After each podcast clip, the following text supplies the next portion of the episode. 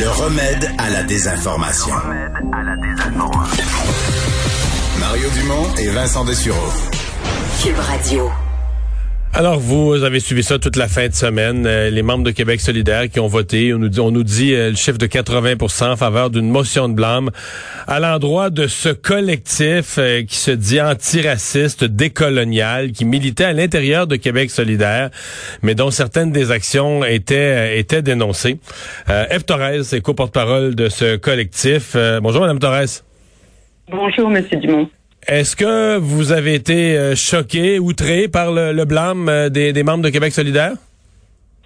Euh, peut-être tout d'abord, je voudrais rectifier quand même quelques chiffres parce que vous savez probablement que cette motion a été a été scindée, donc a été votée en plusieurs alinéas, en huit alinéas exactement. Donc en fait, le vote de blâme en tant que tel a été à 65 donc, le 80, c'est pas vrai, c'est sur d'autres d'autres aspects. Le, 80, en fait, c'est une moyenne. C'est une moyenne sur les 8 points. Donc euh, c'est ça. Donc ça, je pense que c'est important de le clarifier puisqu'il reste quand même 35% de votes euh, contre ou en tout cas de personnes qui se sont questionnées sur euh, sur le processus. Puis vu que ça a été rendu public, notamment par l'intermédiaire de, de, de Radio Canada, et puis que c'était quand même un, un huis clos. Euh, c'était supposé être un huis clos. Euh, il y a quand même des, personnes euh, qui étaient donc déléguées, dont un, membre, par exemple, fondateur de Québec solidaire, qui a mentionné que ce n'était pas un, débat, c'était un procès. un membre du, CCN, du, du, comité de coordination nationale plutôt, donc qui est responsable aux commissions euh, qui euh, a mentionné aussi que la, la, démarche visait à condamner publiquement et que c'était une façon de faire qui créerait des blessures quand même sans précédent. Donc, si vous avez quand même vu euh, d'autres euh, d'autres témoignages, voilà, ça s'est euh, passé hmm. d'une drôle de façon et pour nous, c'était une manœuvre politique rapide. Est-ce que le blâme était mérité? Est-ce que vous prenez une partie du, du, du blâme, nonobstant les pourcentages, je vous entends bien là-dessus, mais est-ce que vous prenez une partie du blâme? Est-ce qu'il y a des comportements de vous ou d'autres membres du collectif qui méritaient blâme? En fait, euh, ce qui s'est passé euh, autour de, de toutes ces, ce qui a fait ressortir cette action active c'était de deux publications euh, sur lesquelles nous avons déjà fait une introspection, nous avons déjà parlé de d'erreurs de communication. Donc la façon euh, rapide et expéditive avec laquelle ce blâme a été euh, a été fait, ça envoie quand même un message fort euh, pour les personnes racisées, autochtones ou militants antiracistes euh, qu'au sein de Québec solidaire, finalement, la position sur ces enjeux va se limiter à la place qu'on leur impose. OK. Donc vous dites euh, Québec solidaire par son action limite la place que peuvent prendre euh, ce genre de militants ou les militants de ce genre de cause dans le parti. Ils ont rappelé eux-mêmes en début de en début de, congrès euh, ce qu'était un collectif. Un, collectif à l'intérieur d'un parti, c'est un, un, lobby, un lobby pardon, qui est là pour pour faire aussi avancer des idées à l'intérieur d'un parti.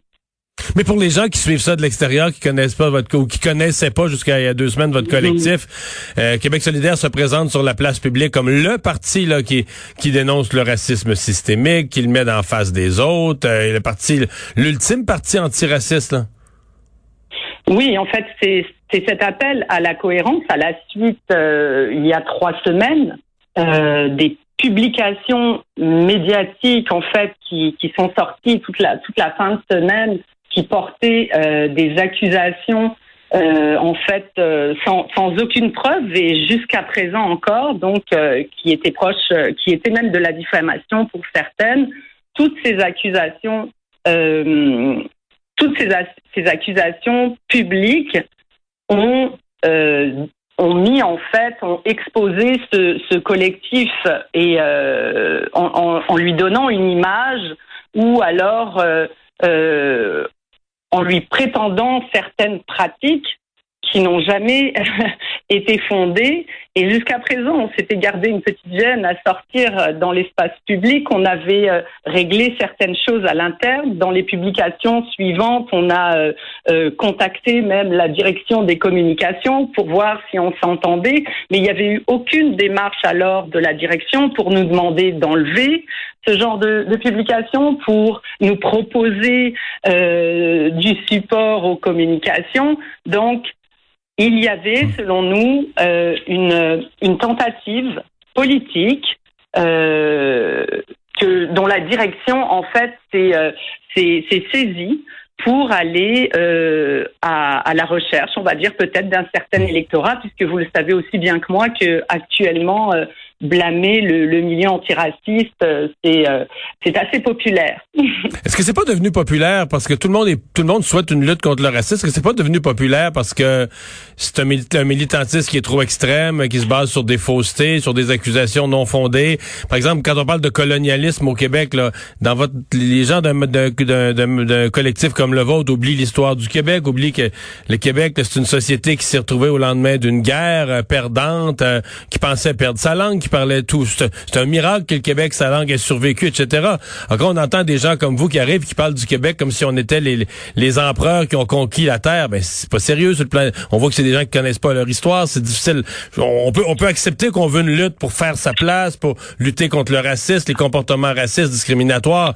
Mais l'interprétation de l'histoire du Québec, vous dire, c'est pas sérieux, là. Mais, mais en fait, l'histoire du Québec, on la connaît. Euh, on la connaît, on ne l'oublie pas, on ne la néglige pas, on sait d'où on vient.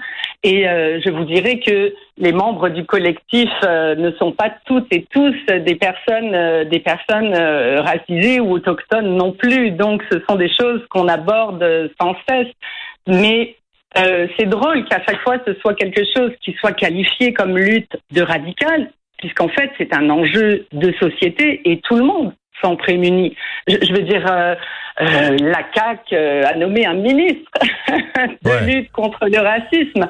Donc tout le monde est, quand même Je pense pas que c'est l'enjeu en lui-même. C'est pas, pas de traiter l'enjeu qui est radical. C'est l'angle par lequel un collectif qui se décrit comme antiraciste et décolonial, c'est cet angle-là qui est quand même assez. il faudra en discuter là-dessus hmm. avec les populations autochtones. Euh, qui, euh, comment dire, euh, effectivement, sont encore sous le joug de la loi sur les Indiens, dont tout n'est pas clair encore, que peut-être le projet de loi 96 a, a, négligé, hein, peut-être aussi dans. il n'a pas fait que réduire le taux d'immigration, il a oublié peut-être aussi l'aspect des langues autochtones. Donc ça, je pense qu'ils seront mmh. beaucoup mieux placés pour en discuter. Est-ce que est-ce que c'est fini pour vous, Québec solidaire? Parce que tantôt, euh, tantôt, par exemple, Catherine Dorion, puis ce matin, j'ai reçu une entrevue Manon Massé.